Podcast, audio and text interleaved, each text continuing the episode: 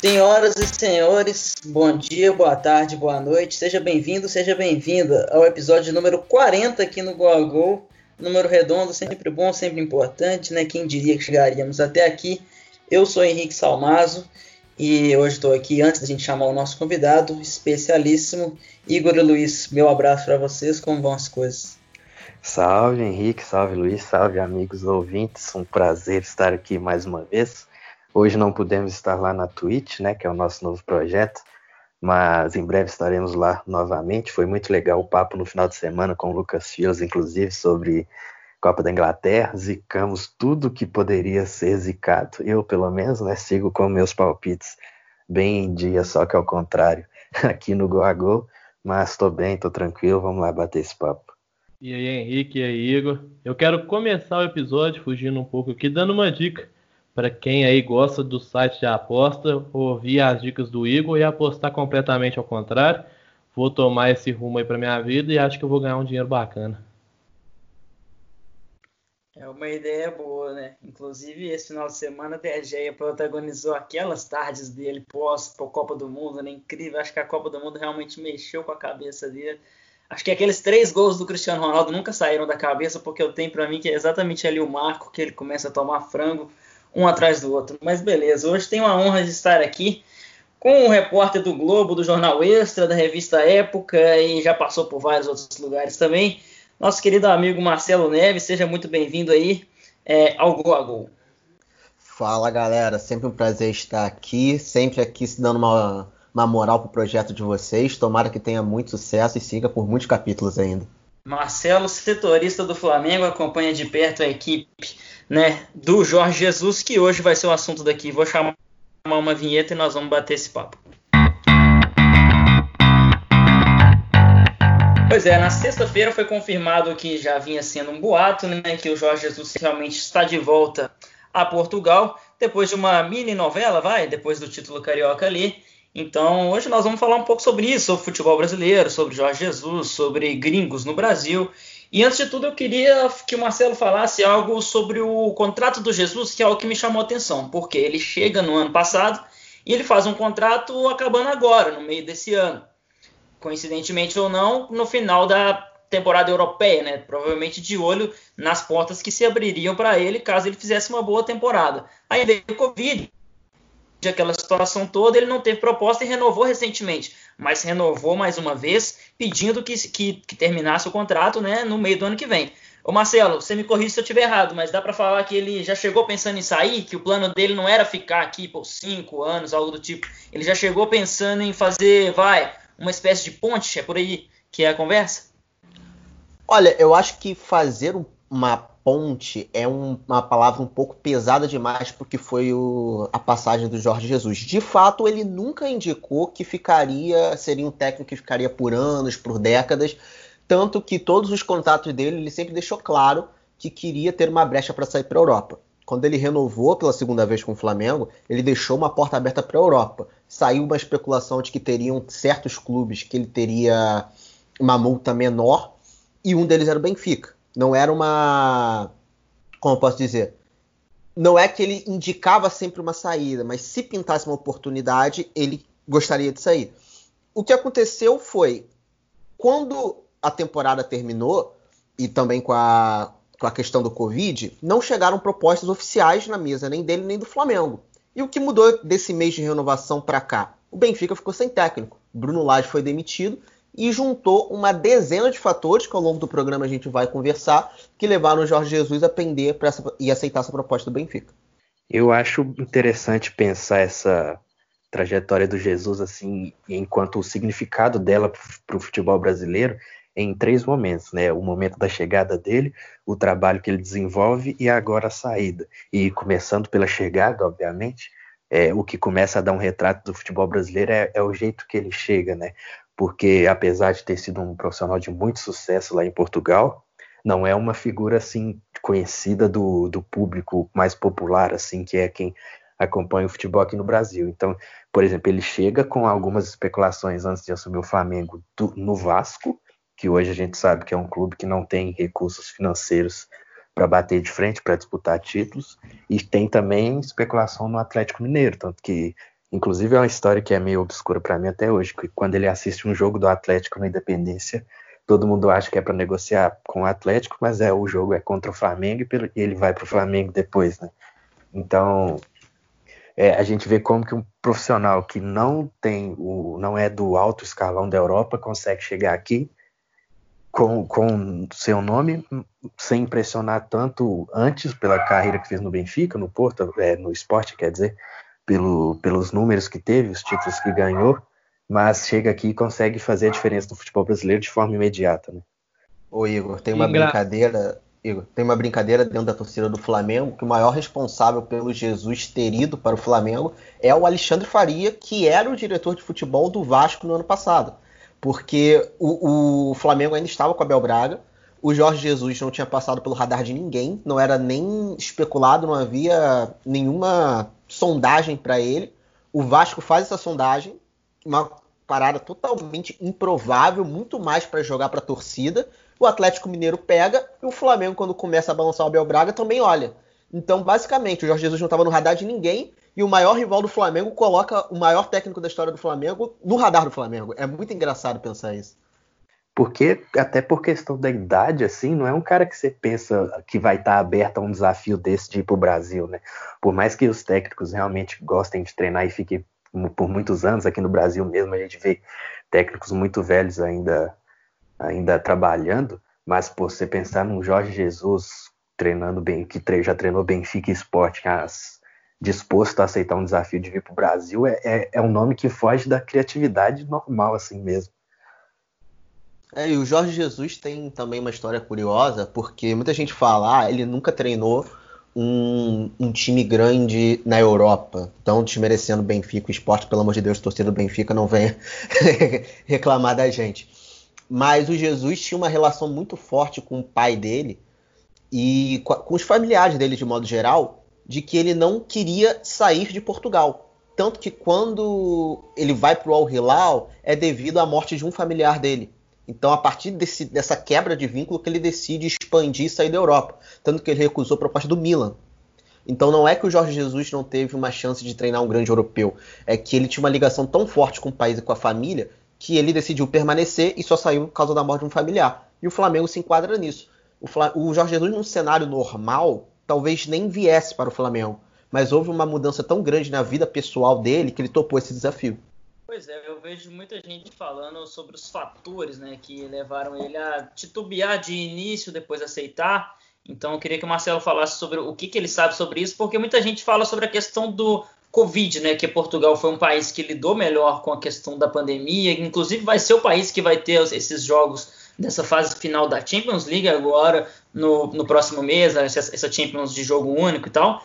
Então é um, é um país que assim, fato inquestionável que em termos de número está bem é, melhor do que o Brasil. Então, é, muita gente fala que, puta, é, ele, ele aceitou porque um português aqui, como é que ele vai receber os seus familiares aqui? Aqui a questão do Covid ainda está muito ruim, não se sabe até quando vai durar. No Rio de Janeiro também a situação não é legal. Então, ô Marcelo, queria que você falasse se tem a ver com isso e se não tem, o que, que você sabe sobre o que, que fez ele aceitar, quais foram os desafios, o que, que ele teve que abrir mão, a que, questão salarial também é legal de falar, como é que é? Essa, essa questão do Covid também tem, tem a ver, até onde esse papo procede? Ô Henrique, só uma questão antes, quanto à questão do titubear que você falou, eu não sei até que ponto isso não é algo para jogar para a torcida, porque lá em Portugal já se dava há muito tempo esse acerto entre ele e o Benfica, então Marcelo pode falar melhor. Eu, eu não sei realmente se foi ele ainda não estava decidido ou se ele não queria parecer já ter acertado contra o clube enquanto ainda terminava o campeonato que fazia no Flamengo. É, tem, tem dois lados nessa história. Tem, tem e não tem a ver com o Covid. É, a questão do Covid, o Jorge Jesus nunca foi muito de falar de política, nunca foi falar de muito de de questão de saúde. O máximo assim que ele tocou no assunto coronavírus foi para falar que o protocolo de segurança do Flamengo do Campeonato Carioca eram estavam deixando ele tranquilo. Foi o máximo quem que ele tem, entrou assim na quem questão. Tem quem tem condição que, que, que jogue, ele falou algo do tipo, né? Isso, isso, exatamente isso. Ele falou que como o Flamengo tem condição, ele se sentiu seguro com o protocolo, então foi o máximo assim que ele falou. Mas eu acho que é, é até um, um, bom ponto de reflexão, porque a gente discute muito a relação entre esporte e política. de que futebol é uma coisa, política é outra. Eu acho que a torcida do Flamengo está vendo um pouco na marra que futebol e política se misturam. A questão do, do Covid, querendo ou não, influencia, principalmente no Brasil, que é um dos epicentros da pandemia, que é o segundo país com maior número de casos, que, que querendo ou não, indiretamente influenciou na decisão. O que pesou mais não foi o Covid, mas o Covid teve sim um pouco de, de influência. O que pesou mais de fato foi a questão familiar. O Jorge Jesus ele mora num apartamento gigantesco sozinho. Ele é um cara que não pode sair na rua assim tão abertamente porque ele é um fenômeno. Ele é praticamente o Beatles no Rio de Janeiro. Ele é um cara que é clube casa casa clube, de vez em quando vai é, num restaurante que ele gosta, mas ele não tem uma vida social tão aberta. E foi o que eu falei anteriormente. Ele é muito apegado à família. E a família dele não veio para o Brasil. Então o Jorge Jesus, desde antes da primeira renovação, já falava: sinto muita falta da minha família, sinto muita falta de Portugal, sinto muita falta das coisas, da minha rotina, e o que mudou de lá para cá foi abrir uma vaga de técnico no Benfica. E o Jorge Jesus é, já negociava assim com o Benfica desde antes do Campeonato Carioca, saía apuração, obviamente, nem Jorge Jesus, nem Benfica, nem Flamengo fala abertamente sobre isso, mas nossa apuração aqui já tinha conversas de sim. Só que o Jorge Jesus tinha uma palavra ao Flamengo e tinha uma palavra de vou cumprir o Campeonato Carioca e quero encerrar com o título. E aí, quando ele fechou um ciclo, que ele entendeu que fechou um ciclo, ele aceitou a proposta do Benfica definitivamente e comunicou ao Flamengo sobre a saída. Mas é a questão que o Benfica, inclusive, preferiu manter-se com um treinador interino nesse momento. Então é difícil pensar que ele, hora nenhuma, ele falou pro Benfica que quando acabar aceitaria. Não, é, é. O que a gente sabe é que, desde antes do final do Carioca, havia negociação. Só que o martelo só foi batido definitivamente após a final. É, se, se houvesse qualquer.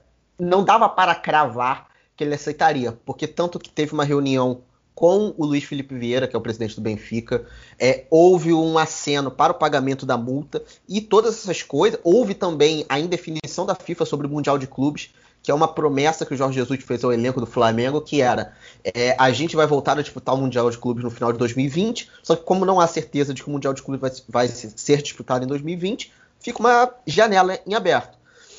Então, é, não tem como cravar que o acerto foi antes do Campeonato Carioca, mas a certeza é que ele só aceitaria depois do Campeonato Carioca. É, então, Marcelo, eu queria que você, falasse, que você falasse sobre a questão de cifras, porque a gente sabe que o Benfica também não vive o melhor momento do mundo é, em termos financeiros e também pela questão do Covid. Todo time que vai tem uma relação com o turismo, como é o Flamengo também, como é o Benfica, como é time, como são os times grandes da Europa, é, tem passado por dificuldades, porque não tem turismo, não tem, enfim, visita em estádio, venda de camisa, aquela coisa. Então, é, o que, que você sabe sobre cifras e se foi realmente uma, vai, quase uma loucura o que o Benfica fez e também se tem a ver com o fato de ter perdido o título português que o Benfica quase é, dá, dá para falar que o Benfica entregou, né? Porque chegou a ter vários pontos de frente e acabou ficando para trás. Então você acha que com esse, essa, perda, o Benfica quis dar uma resposta para a torcida, vamos contratar um treinador bom, um treinador que aqui no nosso país ele é muito bem visto e bem quisto, e sobre cifras também, é, se, é, se, é, um salário exorbitante, se não é, se é consideravelmente maior do que ele recebia aqui, o que, que você sabe a respeito? A questão da escolha do Jorge Jesus não é só uma, uma resposta para a torcida, mas é uma resposta para a diretoria também do Benfica, porque além de perder o Campeonato Português da maneira que foi, que foi uma pipocada gigantesca do Benfica, com o que resultou na demissão de um treinador durante o Campeonato Português, o presidente do Benfica, Luiz Felipe Vieira, está enfrentando uma crise interna gigantesca, porque ele está sendo investigado por uma, um monte de irregularidades, está com risco de sofrer um impeachment dentro do clube, e é ano de eleição presidencial no Benfica. E segundo apontam os jornais portugueses, o candidato da oposição tem grande chance de vencer. Então, essa temporada vai ser muito decisiva para quem vai ser o próximo, próximo presidente do Benfica. Então, a resposta que o Luiz Felipe, Luiz Felipe Vieira quer dar é mostrar um Benfica que pode ganhar tudo na próxima temporada. E o Jorge Jesus, que é um amigo pessoal dele, é essa resposta. Ou seja, ele escolhe um técnico que é ídolo do clube, um técnico que está em alta no mercado, um técnico que é multicampeão pelo Benfica, então é aquela história de trazer o Benfica de volta a um caminho de títulos. E principalmente é um técnico que nesse cenário de crise é conhecido por recuperar jogadores que estão em má fase, porque o elenco do Benfica não é um elenco ruim, é um elenco, eu diria, até mais forte que o do Porto, mas é um elenco que tem muitos jogadores bons em má fase, o Jorge Jesus poderia recuperá-los. Num período de crise financeira, o Jorge Jesus é conhecido por fazer bons investimentos, então ele escolhe um, dois, três que sabe que vai dar resultado imediato. Então ele, o Jorge Jesus é uma grande resposta do presidente para a crise dentro e para a crise fora de campo. Sobre finança, a gente sabe que o Benfica pagou um milhão de euros, que é a multa rescisória com o Flamengo. Sobre questão salarial, eu admito que eu não, não tenho uma noção de valor exato, mas pelo que a gente conversa, não é muito diferente do que ele recebia no Flamengo. E para a próxima temporada, o, o, candidato à presidência da oposição ele acusa o presidente Luiz Felipe Vieira de ter pego um empréstimo de 50 milhões de euros para o Jorge Jesus gastar em reforços. Então é até uma loucura financeira, a gente pode dizer assim, que num, num período de pandemia o Benfica pega 50 milhões de empréstimo para gastar em reforço e para também para pagar o Jorge Jesus. Então a gente sabe da onde vai vir esse dinheiro. O, o Jorge Jesus vai ter um dinheiro para gastar em reforço, mas é é que a gente diria que é uma engenharia financeira meio doida, porque numa pandemia você não sabe se você vai ter esse retorno de público, principalmente, e de campeonato. Uma coisa que eu tenho a dizer sobre essa questão das finanças, que é até um pouco mais complexo, porque pega o futebol um pouco como geral, que é na minha visão, é que eu cheguei a ver é, boatos aí de que o salário do Jorge Jesus seriam 3 milhões de euros por temporada, né? Que dá aí uns 15 milhões de reais que, ou seja, seria um pouco mais de um milhão de reais por mês, né? Aí no Brasil, que como o Marcelo falou, é algo que o, que o Flamengo realmente poderia pagar. Então o Jorge Jesus não saiu só por questões financeiras assim de salário, é algo que provavelmente o Flamengo poderia sim pagar. E, e eu acho que isso deixa claro. Devia inclusive pagar, né? Não devia ganhar menos que isso, não, Marcelo. Sim, é. Pois é, sim, até porque por todo esse patamar que o Flamengo alcançou continentalmente, né? né só né, nem só nacional. Então o que eu quero dizer com isso é, tipo, os clubes, eles, os, o futebol, o, os continentes, eles têm papéis assim dentro do mundo do futebol. É, infelizmente, não existe um mundo em que a gente vai ver o, o a América do Sul competindo com a Europa para contratações, para manutenção de treinador, não vai ter jogador jovem estrelas surgindo aqui na América do Sul que vai ficar e fazer carreira aqui. Infelizmente não existe esse mundo. Isso entra naquele assunto da ponte e que infelizmente isso acontece mesmo. É, não existe um mundo em que a América do Sul vai ser o centro do futebol no, no do futebol mundial. E eu falo isso porque é uma questão, como eu falei, mais complexa, porque dentro da Europa, por exemplo, também existe essas subdivisões. É, cada clube tem meio que o seu papel, assim. Você não vai ver um, sei lá, um Borussia Dortmund contratando o Neymar. Você vai ver o Borussia Dortmund contratando o Haaland e vendendo ele alguns anos depois por quatro vezes o preço. Então, acho que tipo cada clube tem esse papel assim. E por mais que a gente é, precise e tenha esperança de uma melhora no futebol brasileiro e essa melhora passe por nomes como Jorge Jesus fazendo grandes trabalhos aqui, a gente não tem também que alimentar essa esperança de que esses nomes vão no futuro vir aqui e ficar porque no final das contas o centro do futebol é a Europa e isso não vai mudar. E é, falando ainda em finanças, é difícil a gente imaginar o Benfica numa situação dessa, como o Marcelo está falando, em crise financeira, a ponto de estar tá precisando pegar dinheiro emprestado para poder fazer contratações, um pouco mais de um ano depois de ter feito uma das maiores vendas da história do futebol e não ter contratado gente tão cara a nível de igualar ao, o, o déficit. Não, tem até uma reportagem que saiu hoje na Forbes, que e também que eu já vi o advogado Marcos Mota falando sobre isso, que o Flamengo tem a intenção de ser o primeiro superclube do mundo fora da América, fora da Europa.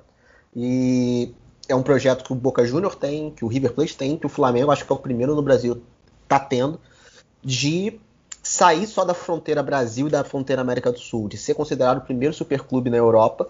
E a figura do Jorge Jesus era um dos pilares desse projeto. Então, não vou dizer que o projeto acaba, porque eu acredito que com a revolução financeira que o Flamengo tem, que o poderio financeiro que tem, com o projeto de, de dominância que o Flamengo tem, é um projeto que segue, mas sem dúvida, sem o Jorge Jesus, é um dos pilares que atrasa um pouco desse projeto.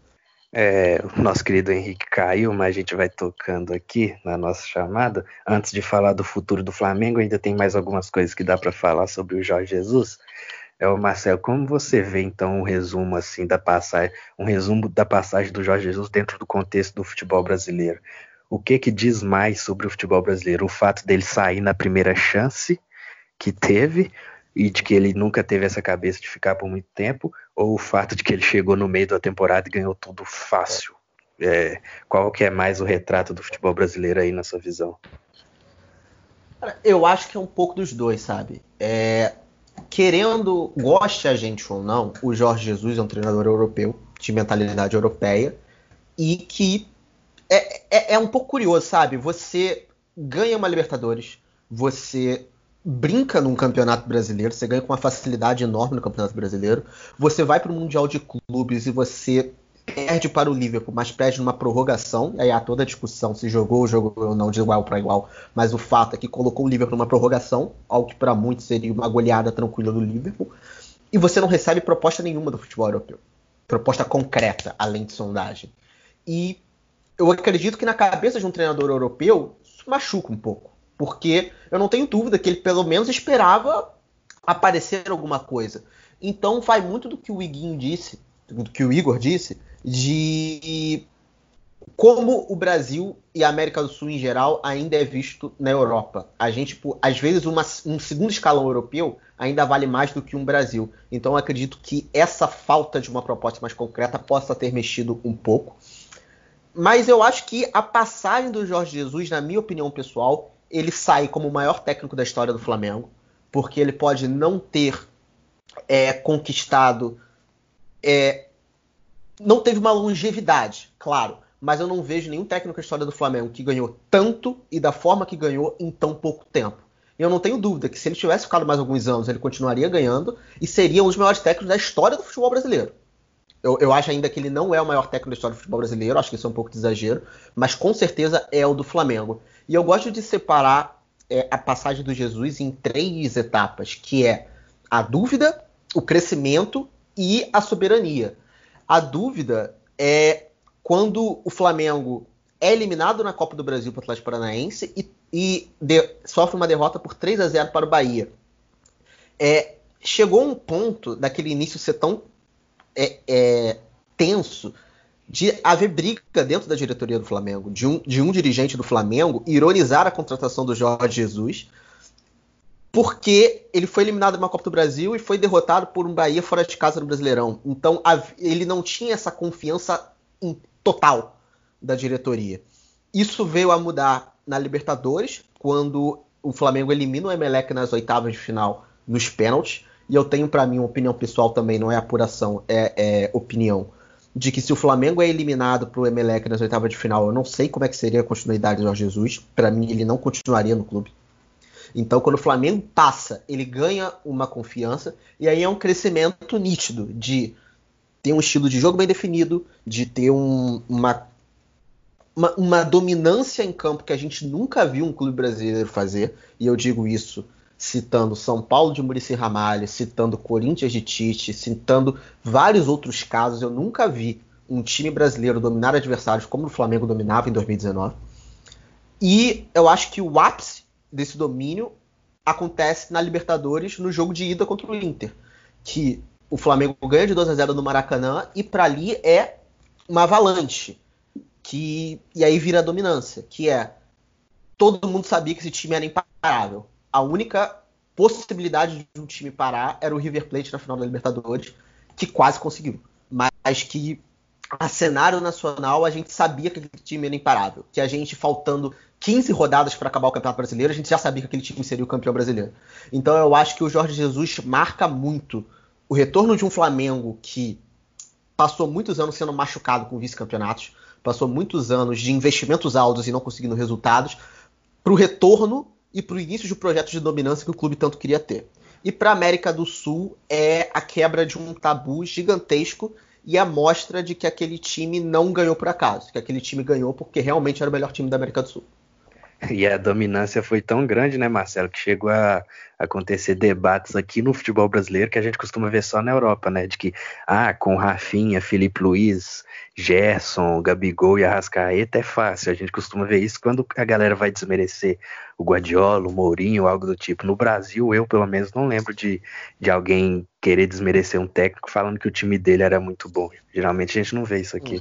Não, e, e sabe, sabe por que não é fácil? Porque o, o Abel Braga tinha os mesmos, quase os mesmos jogadores. Não tinha Maria, Rafinha, Felipe Luiz e Gerson, que dá uma diferença boa sim, eu concordo. Mas mesmo antes, o Abel não conseguia tirar desse time o que o, o Jorge Jesus tirava. Então não é que é fácil. O Jorge Jesus tornou fácil. E aí eu entro uma, uma frase do próprio Felipe Luiz, que ele fala: o que o Jorge Jesus implementou pra gente é que a gente joga futebol com facilidade. Ele não tem. A, a gente vê o Flamengo jogando e pensa que é um esquema rebuscado, de estudos gigantescos. E todo jogador do Flamengo que você conversa, ele fala: ele tornou o futebol fácil. Cada jogador sabe o que tem que fazer. Eu tenho uma função, o meu ponta tem outra, o meu atacante tem outra, e criou-se um mecanismo tático no Flamengo de facilidade, de toca de bola, de movimentação dentro de campo, que é o que o Jorge Jesus faz. Tem uma frase muito boa que o Jesus fala que é: Eu quero que meus jogadores saibam jogar vendados. Que quando um jogador estiver vendado, ele sabe onde o outro jogador vai estar. E ele conseguiu passar isso no Flamengo. Então não é que o esquema do Flamengo é, é, é, é rebuscado. Pelo contrário, o Jorge Jesus simplificou o que é futebol para o Flamengo e para o futebol brasileiro. E nisso ele conseguiu tirar o melhor dos jogadores e conseguiu ser soberano no país. Então não é que é, é fácil com os jogadores. O Jorge Jesus tornou fácil com esses jogadores. Tem um tweet do Gerson que é muito legal, né? Que ele fala: você me, você me fez entender que o futebol é muito mais que dar assistência ou fazer gol. É, o, o, próprio, o próprio Gerson é um caso de que ele sai do Fluminense é, sendo criticado pela torcida, sendo conhecido por ser um jogador sonolento, um jogador de pouca intensidade, ele vai para a Europa e ele não consegue se firmar na Europa, ele até é recuado por esse um pouco dessa falta de intensidade, e o Jorge Jesus faz um, com ele uma mudança quase da água para o vinho, com perdão da piada bíblica até aqui. Mas o Gerson é uma grande mudança que, que de, de jogador. O Gabigol é uma grande mudança de jogador. O que a gente vê com ele, ele trocando a função da Rascaeta, porque a gente já conhecia o Rascaeta sendo muito bom jogador no Cruzeiro ele muda o Arrascaeta de função no Flamengo e transforma o Arrascaeta, para mim, o melhor jogador do futebol brasileiro. Ele faz um Rodrigo. Um, um... Alô? Ô Marcelo, só Oi. te interrompendo rapidinho. Essa mudança você acha que é tão grande a ponto de o Gabigol, por exemplo, num caso dele voltar para a Europa hoje, ele ter um aproveitamento muito superior ao que teve naquela época, que foi considerado até uma piada? Eu não tenho dúvida, não tenho dúvida porque o Flamengo, o, o Gabigol melhorou como jogador e melhorou até a cabeça dele. O Jorge Jesus também. A única coisa que eu acho que o Jorge Jesus não conseguiu melhorar no Gabigol é a questão do cartão. Que ele ainda toma muitos cartões amarelos de bobeira. Mas a, a, a consciência tática, é, é, posicionamento, noção do que ele deve fazer dentro de campo, eu não tenho dúvida que o Gabigol, antes e depois de Jorge Jesus, é um outro jogador. É, eu ainda a questão da cabeça desse, desses erros bobos que o Gabigol ainda comete me coloca ainda numa posição de será que num, sei lá, no Barcelona, no Real Madrid, ele renderia, ele saberia esperar o momento certo? Mas eu não tenho dúvida que se ele voltasse para uma Inter de Milão, se ele voltasse para o Benfica, ele conseguiria sim ser um jogador muito melhor do que ele foi antes. É, emendando isso com, com os boatos que está acontecendo de que os, o Jorge Jesus quer levar jogadores do Flamengo, né? Você acha que isso realmente existe, que o Gabigol pode estar entre eles? Não, não. O Gabigol, pelo que eu sei, não. Eu sei que tem três grandes alvos, que é o William Arão, o Bruno Henrique e o Gerson. Só que essa saída do Jorge Jesus para o Benfica da maneira que foi não causou, não agradou a diretoria do Flamengo pela forma que foi feita. Então o Flamengo não vai dar nada de mão beijada para o Benfica. E a posição oficial é só sai se pagar a multa. Só que a gente sabe que não é sempre assim. Pode, se não for o pagamento de uma multa, mas vier uma proposta muito boa, talvez o Flamengo aceite conversar. O que a gente conversando também com, com a imprensa portuguesa sabe que os três são os alvos, que o plano A é levar o Bruno Henrique, que se for para o Benfica gastar uma, uma montanha de dinheiro, vai ser no Bruno Henrique E a gente sabe que a multa do Ilharão é baixa comparado ao que é, comparado ao poder financeiro do Benfica europeu. É, deixa eu até aproveitar, eu fiz uma matéria hoje sobre isso. A multa do Ilharão é de 3 milhões de euros, cerca de 20 milhões de reais. Então não é tanto dinheiro assim. Já a do Bruno Henrique é de 35 milhões de euros, 214 milhões de reais. Então se o Benfica quiser o Bruno Henrique, vai ter que investir mais. E a do Gerson é de 75 milhões de euros. Esse eu vejo muito longe de, de qualquer acerto. É completamente inimaginável que o Benfica não vá pagar essa multa do William Arão, 3 milhões de euros, para arrumar um jogador de confiança do treinador na Europa para uma posição que você precisa ter jogador de confiança é muito difícil, né? Então pode ser que ele venha, como você disse, ele tem 50 milhões de euros para contratar, 3 milhões uhum. para um volante que deve chegar para ser titular é quase nada. Sim, é, são 3 milhões, sendo 35, isso só contando o empréstimo financeiro, mais o que o Benfica já tinha de dinheiro, mais a venda do João Félix. Mas mesmo assim, eu não vejo o Benfica vindo aqui pagando 35 milhões de euros no Bruno Henrique, a menos que seja uma exigência muito forte do Jorge Jesus. Já o William Arão é uma questão mais plausível. Não estou dizendo aqui que o William Arão vai ser vendido pelo Flamengo, mas dos três jogadores que são considerados a prioridade, segundo a imprensa portuguesa, o mais viável de sair é o William Arão. Mas até que ponto, assim, porque a gente sabe que a pandemia aí traz reflexos financeiros graves aí para vários clubes, e acho que o Flamengo, por mais que esteja muito saudável, esteja entre eles. E, óbvio, como você disse, a posição oficial é só sai se pagar a multa, mas uma negociação aí, talvez com o jogador querendo ir para a Europa, eu nem digo só para o Benfica, mas em que pé você acha que está a possibilidade de algum jogador do Flamengo vir a ser negociado agora em setembro, né, que vai ser quando a, a janela de transferências da Europa vai estar um pouco mais aquecida? Não, eu acho que nenhum jogador é, é, inegociável. Eu acho que por mais que o Flamengo fale que só sai pela multa rescisória, se vier uma proposta excelente, o Flamengo está disposto a negociar. O que pega nessa situação com o Benfica é que foi o modo como Jesus saiu. Então há uma é, é, é um mal-estar ali, um pouco de como o Benfica negociou com o Jorge Jesus. Mas acredito que o, o Flamengo, por exemplo, o Flamengo perdeu o Paulo Mari o Arsenal. Então não dá para dizer que hoje nenhum jogador vai sair do Flamengo. O que dá para dizer é, quem quiser tirar jogadores do Flamengo vai ter que investir muito dinheiro para tirar, porque o Flamengo não é um clube que tem a necessidade de vender por estar bem financeiramente, é um clube que tem aspirações maiores, então não tem por que ele só vender para repor, ele quer ter uma sequência, ele tem um projeto de elenco longo, tanto que todos os titulares têm contratos longos com o Flamengo. E principalmente a mentalidade europeia vindo negociar na América do Sul. Ele não vai, o Benfica não está negociando com um clube que está quebrado, que precisa desesperadamente vender seu jogador para pagar salário atrasado. O Flamengo é um clube que se precisar fa falar Benfica só vendo o Bruno Henrique com 35 milhões de euros, o Flamengo vai bater o pé e vai, e, e vai segurar o jogador. Aí entra a questão: o jogador vai querer sair? Aí muda um pouco do cenário. Então são muitas variáveis que a gente não tem ainda como apontar como é que vai ser, mas que mostra que dá sim para negociar. Mas mostra principalmente que vai ser difícil tirar jogador do Flamengo. E o que sabemos aí sobre Domenech Torrent a busca por um novo treinador, a prioridade por ser um estrangeiro, né? Talvez até um português de preferência. O Torrent atualmente no New York City não é português, né? Mas é um cara que foi auxiliado do Guardiola por muitos anos, pelo que eu sei dos tempos dele de City, era um cara que realmente tinha uma influência muito grande lá dentro que o City só conseguiu substituir ele com o Arteta e que agora, tá, que agora os dois estão fazendo falta nessa temporada para o staff do Guardiola. E o que, que sabemos aí sobre essa busca do Flamengo? É, o Flamengo. E o Leonardo Jardim também, né? Sim, sim, sim. O, o Flamengo, ele tá numa, numa sinuca de bico, acho que uma sinuca de bico com grandes aspas, que todo mundo gostaria de ter uma sinuca de bico dessa, de é poder investir alto num treinador de ponta, mas tem que ter o tiro certeiro. Cara, eu não tenho dúvida de quem for o novo técnico do Flamengo tem que estar preparado que vai ser comparado com o Jesus o tempo inteiro.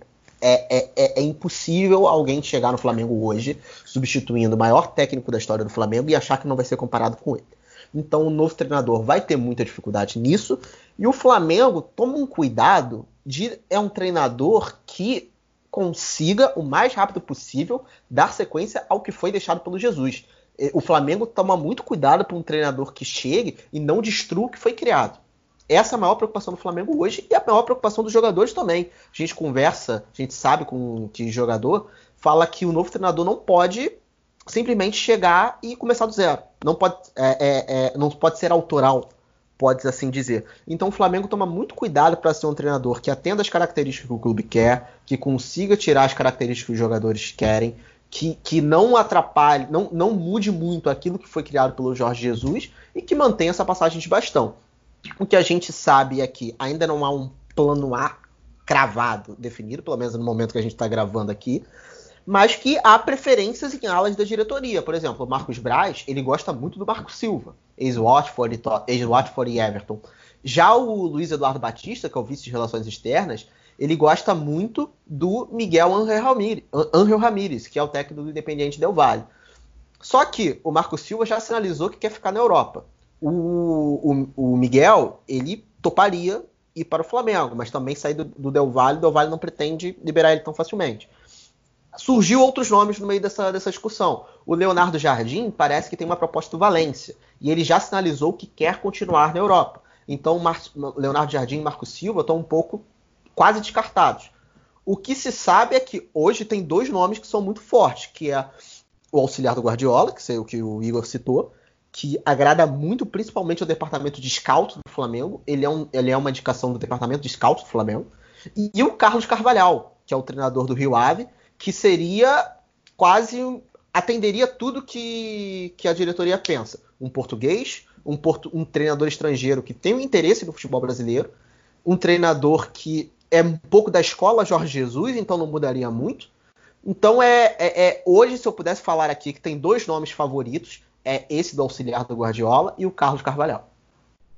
E você acredita em uma definição nesses dias por agora? Porque o Campeonato Brasileiro voltando no começo de agosto, a Copa do Brasil no final de agosto e a Libertadores para o começo de setembro, é difícil você imaginar que o treinador vai ter tempo para manter aquele time, para treinar aquele time. Claro que você consegue manter aquele time, mas passar novas ideias, você não vai ter semanas livres, ainda mais pelo que aconteceu na pandemia e a gente vai, o calendário foi encurtado. Você acha que essa definição deve acontecer de maneira rápida? Não, é, é, o Marcos Braz ele conversou com a gente ontem. Ele falou assim que a gente prefere tomar pressão da diretoria e da imprensa pela demora a escolher um treinador do que escolher qualquer escolher um errado e sofrer consequência lá no Brasileirão e na Libertadores. Então, o Flamengo quer um treinador sim antes do retorno do Campeonato Brasileiro. Essa é a ideia inicial, mas ele não quer se apressar para decidir logo. Tanto que o Braz e o Spindle, principalmente, que são quem vão tocar as negociações, estão fazendo uma peneira enorme. Tanto que já saiu da peneira Marco Silva, já saiu o Jardim. É, teve, é, tem outros treinadores sendo sondados que a gente também não sabe de nomes. O Marcelo Galhardo já sinalizou que não pretende sair do River Plate.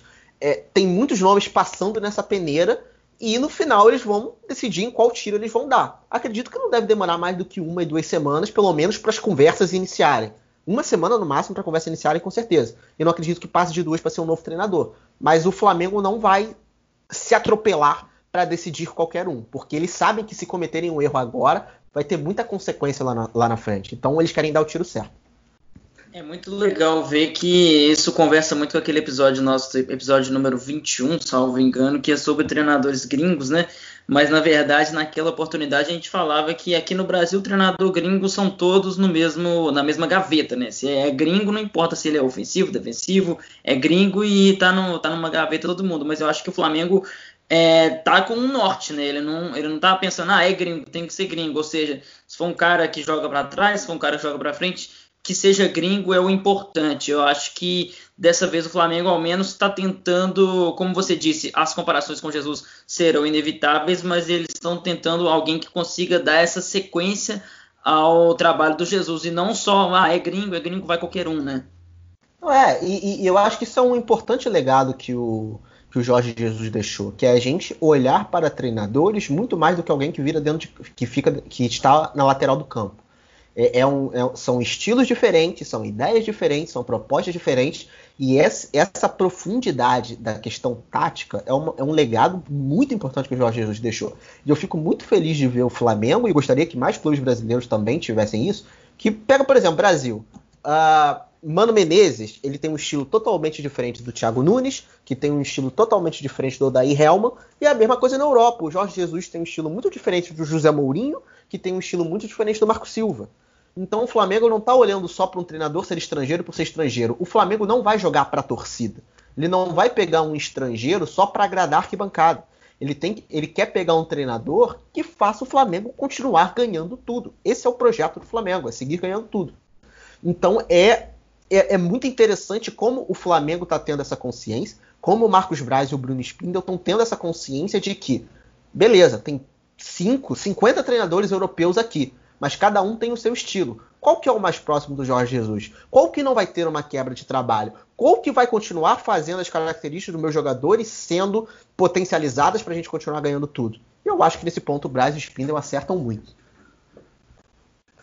E eu não sei até onde é, é, positivo ou negativo o fato de que já tem o, o o Flamengo já tem um time pronto, entre aspas, né? Então é um time que já está certinho, é um time que todo mundo, como você disse, sabe o que fazer, sabe onde jogar. Então quem chegar, entre aspas, já vai ter um meio caminho andado, não vai ter que tirar do zero como o próprio Jesus fez um atrás. Mas é, isso é bom, né? O cara já chegar com uma, com uma casa arrumada, mas também é ruim que o sarrafo é lá em cima, né? Ou seja, se você não fizer um. Se você não for campeão de tudo ou quase tudo, como aconteceu com o Flamengo, você vai ser, não sei se vai ser mandado para a rua, mas você vai ser é, criticado e cobrado. Mas eu acho que pelo menos é, esse legado positivo o Jesus passa para frente. Ou seja, é um time que todo mundo já se conhece, já é entrosado, está acostumado a vencer, está acostumado a jogar de um certo modo e dar continuidade é mais fácil, apesar de que não é fácil, mas é mais fácil do que pegar uma, uma zona e começar do zero, né? Não, exatamente. Eu fiz uma matéria no Globo ontem é, falando como, que, como foi a vida pós Jorge Jesus dos outros clubes que ele dirigiu. E foi um levantamento que mostra que manter o trabalho dele é quase sinônimo de título no futuro. É, quando ele treinou o Benfica, ele saiu do Benfica para ir para o Sporting e o Benfica foi bicampeão português com o treinador é, seguinte. No Sporting ele saiu para ir para o Al Hilal e o Sporting ganhou a Copa de Portugal e a Taça da Liga. No Al Hilal, ele saiu do Al Hilal, o Al Hilal foi campeão da Liga dos Campeões da Ásia. E nos três casos foram treinadores que não mudaram muito o que o Jorge Jesus fazia, pelo contrário, aperfeiçoaram o que o Jorge Jesus fazia. O Braga, a gente pegou essa linha, essa métrica desde o Braga, que foi o primeiro título profissional do Jesus. O Braga demorou mais tempo, demorou cinco anos, mas tem que levar em conta que é o Braga, não é o Benfica, não é o Sport. E mesmo assim, é, o Jorge Jesus deixou o Braga na quinta colocação. O treinador que pegou ele na, no ano seguinte deixou ele na vice-liderança do português. Foi vice-campeão português. Então, os próprios exemplos de clubes que o Jorge Jesus deixou para trás anteriormente mostram que o trabalho dele está feito, o trabalho dele está pronto. É só pegar e continuar empurrando o carrinho. Se não desviar muito da rota, o Flamengo vai continuar sendo campeão. Mas aí leva em questão: é o Flamengo, tem a comparação. A diretoria também tem que entender que não é na primeira derrota que ele com certeza vai ser criticado, que tem que achar que tudo deu errado. Mas nesse ponto eu acho que o Braz e o Spindle já têm maturidade suficiente. Eles já demonstraram maturidade suficiente em casos muito mais extremos do que esse. Saber o que, que, o que, que deve e o que não se deve fazer. Eu acho que nesse ponto o Flamengo está bem tranquilo. Quando a gente vê dominâncias assim, como essa que o Flamengo teve em 2019, mas na Europa, a gente sempre fica com o pé atrás para a temporada seguinte, porque a gente sabe que lá os times têm a capacidade de se adaptar a esse time que foi dominante e complicar a vida dele, né? É, por mais que, por exemplo, o Barcelona ganhe, ganhou 10 das últimas 15, 16 ligas por aí. É, na Inglaterra também tem um rodízio de títulos. É muito raro você ter uma. Na Champions a gente viu uma contracultura indo contra esse Barcelona para ele parar de ganhar tanto a Liga dos Campeões como foi na época do Guardiola. Mas aqui no Brasil, cara, eu não estava vendo ninguém nem de perto preparado para tentar ameaçar a dominância do Flamengo. E continua mesmo agora após a mudança de treinador. Tipo, você tem times investindo, como o Palmeiras com um trabalho diferente, mas com, com luxa, com tentando dar mais chance para jogador da base. O Atlético tirando dinheiro do bolso para caralho para investir no São Paulo. Mas esses times podem haver a ser dominantes contra outros times, mas em comparação com o Flamengo ainda vão estar tá bem atrás na minha visão.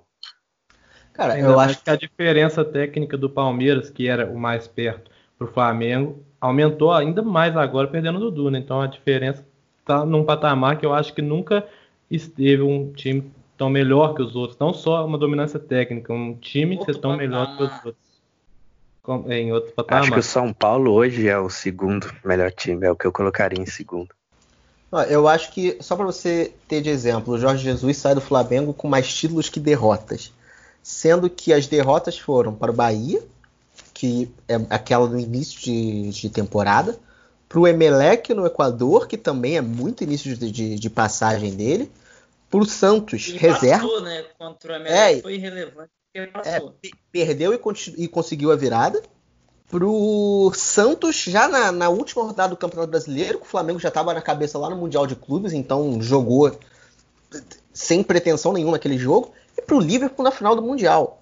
Os únicos times que realmente conseguiram parar o Flamengo, na muito mais do que bate-boca de, de torcedor em rede social, de times que realmente conseguiram neutralizar o Flamengo, e olhe lá, foi o Liverpool e foi o River Plate. O, o Liverpool, pela final de Mundial que fez, que é mais time que o Flamengo, ponto. E o River Plate, que é um time tão bom quanto o Flamengo, mas que conseguiu segurar uma vitória até os 88 do segundo tempo. A gente não pode ignorar isso. E então ainda o que eu sinto é que o futebol brasileiro, principalmente a nível tático, ainda está muito abaixo do que era o Flamengo do Jorge Jesus. Eu acho que é, é, existem clubes que têm conseguido fazer alguns antídotos. O Fluminense conseguiu ter o seu antídoto na final da Taça Rio. O São Paulo conseguiu ter um antídoto ali com o Fernando Diniz no Campeonato Brasileiro. O Vasco do Luxemburgo conseguiu arrancar o um empate na Bacia das Almas, mas fez um bom jogo contra o Flamengo. Então eu sinto que há pequenos antídotos que ainda estão sendo produzidos, mas ainda não há um, um, uma estratégia bem definida de como parar esse Flamengo. Eu acho que é muito pesado você dizer que os clubes brasileiros sabem como parar o Flamengo. Talvez nem o Liverpool Ali... saiba direito como parar o Flamengo, mas conseguiu porque é mais time. Então é, eu acho que é muito pesado dizer isso. Eu acho que é ainda uma pergunta sem resposta. Ali contra o River, né, Marcelo? Além de todo o conhecimento do Galhardo, claro, foi mais uma questão de mentalidade, eu acho, né? O River é acostumado a jogar aquele tipo de jogo já há muitos anos. É, e aquele elenco também. Enquanto o Flamengo, além de todo o jejum histórico do clube, é, todos os fantasmas de eliminação aí desse século, o elenco, pro elenco também era uma novidade, tirando jogadores como Rafinha, Diego Alves e Felipe Luiz, era uma novidade aquele, o peso daquele jogo para todo mundo. Não é, e, e, essa final de Libertadores tem, tem dois lados que eu acho que, que é tirado um pouco de contexto, que é, primeiro, achar que o River Plate foi melhor que o Flamengo. O River Plate não foi melhor que o Flamengo naquela final. Por mais que tenha segurado 1 a 0 por até os 88 minutos, o River Plate não fez, não fez uma partida tão boa assim contra o Flamengo. Acho que em determinados momentos, principalmente no segundo tempo, o Flamengo foi bem melhor do que o River Plate. E a segunda questão é achar que o Flamengo fez uma partida ruim que o Flamengo pode não ter sido aquele aquele Flamengo do Campeonato Brasileiro, mas pelo amor de Deus, não dá para exigir o Flamengo é, é, é, enfrentando o CSA, o Goiás, numa final de Libertadores. E aí pesa tudo isso que você falou, Igor, de, de jogadores não estarem acostumados a jogar uma final de Libertadores, o peso de você estar há quase 30 anos é, sem, sem, sem conquistar um título de Libertadores, daquilo ser uma obsessão dentro da torcida, de, de você jogar uma final. Algumas finais perdidas, né? Teve uhum. em 2017 contra o Cruzeiro e a final da Sul-Americana também. Ou seja, o Flamengo chegou longe e na, e na final veio esse demônio. Então talvez contra o River esse demônio bateu na porta, né? Puta, mais uma final é. que a gente vai perder. É o fantasma do cheirinho, a gente pode dizer assim, a piada do cheirinho do Flamengo na ganhar títulos. É o fantasma desse, do cheirinho. Se o Flamengo perdesse aquela final de Libertadores, provavelmente iam zoar de cheirinho novamente e tudo mais. Então o Flamengo estigmatizou isso. Não, o Flamengo. Caraca, fugiu a palavra. Exorcizou Terminou. isso. É, o Flamengo exorcizou o estigma do, do cheirinho. E também tem outros fatores. A, a, final em Lima era um clima muito seco em Lima. Eu estava lá em Lima. É um clima muito seco. É, é, é, você sentia que o ar estava muito Tá muito pesado. O campo de Lima, as pessoas, os jogadores falaram que estava muito seco e muito fofo. Então não era um campo é, é, é que o Flamengo estava acostumado a jogar. Então tem uma série de fatores que levaram o Flamengo a não ser aquele Flamengo que a gente conhece naquela partida. Mas o fato é, o Flamengo fez um bom jogo na final da Libertadores. Então é isso aí, né? Vamos agradecer demais aí o Marcelo. Sempre bom falar com quem tem tantas informações, né? O cara ele esteve lá em Lima, então ele acompanha literalmente de perto o Flamengo. Vou agradecer demais aí o Marcelo pela participação. Marcelo, as portas estão abertas aí para uma outra oportunidade. Sempre bom falar de futebol com quem tem. É, eu, eu agradeço demais pelos elogios, são seus olhos, mas sempre que precisarem e puderem convidar, eu estou aqui à disposição e desejo sucesso ao projeto de todos vocês. Então eu vou chamar Tinha tempo que a gente estava tentando, né, Marcelo? Já te encontrei lá na minha formatura mesmo, a gente ficou de combinar e tudo, mas finalmente veio aí. É, eu vou para BH, às vezes eu não tenho tempo de gravar, então felizmente a gente conseguiu menos uma pendência. Legal, e o timing foi bom, né? Agora só se fala de Jesus e Flamengo, enfim. Legal demais, vou chamar uma vinheta aqui e vamos para a nossa tradicional dica do, da semana.